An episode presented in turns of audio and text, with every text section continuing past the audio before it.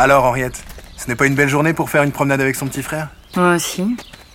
Mais tu sais, Georges, ça me fait tout drôle de passer par là et que ce soit si calme. C'est vrai qu'on ne voit presque plus de traces de la guerre. C'était pourtant il n'y a pas si longtemps. À part le Fortin. Là, à droite. Ça grouillait d'anglais ici en 38. Tu parles de ces fortins qui n'ont jamais servi? Tiens, celui-ci se laisse gagner par les ronces et la mauvaise herbe.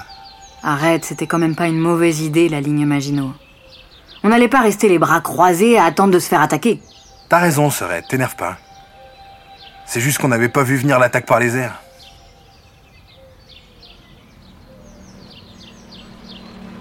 Je me rappelle, j'avais tout juste 18 ans, je passais souvent dans le coin. J'avais fini par sympathiser avec les Anglais. Ils me laissaient passer sans encombre. À l'époque, il y avait tout un barda défensif pour fermer la frontière. Ah, ça, c'était impressionnant. Hein. Croisillon métallique, chaîne cadenassée. Et tu te rappelles, ils avaient amené un renfort de tirailleurs tunisiens pour creuser les tranchées anti-chars. Évidemment, c'était le branle-bas de combat, parce que le roi d'Angleterre était attendu pour inspecter ses troupes ici, à Bachy. Quel événement Georges VI lui-même, ici, chez nous C'était fin 1939, non?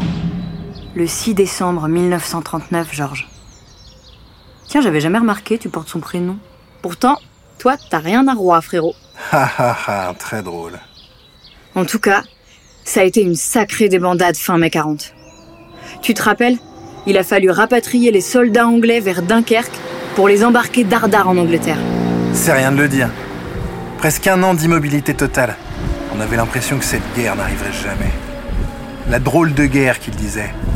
Bah, elle est devenue pas drôle du tout quand les Allemands se sont réveillés. Allez, viens, frérot. Ça me donne le cafard de ressasser toute cette histoire.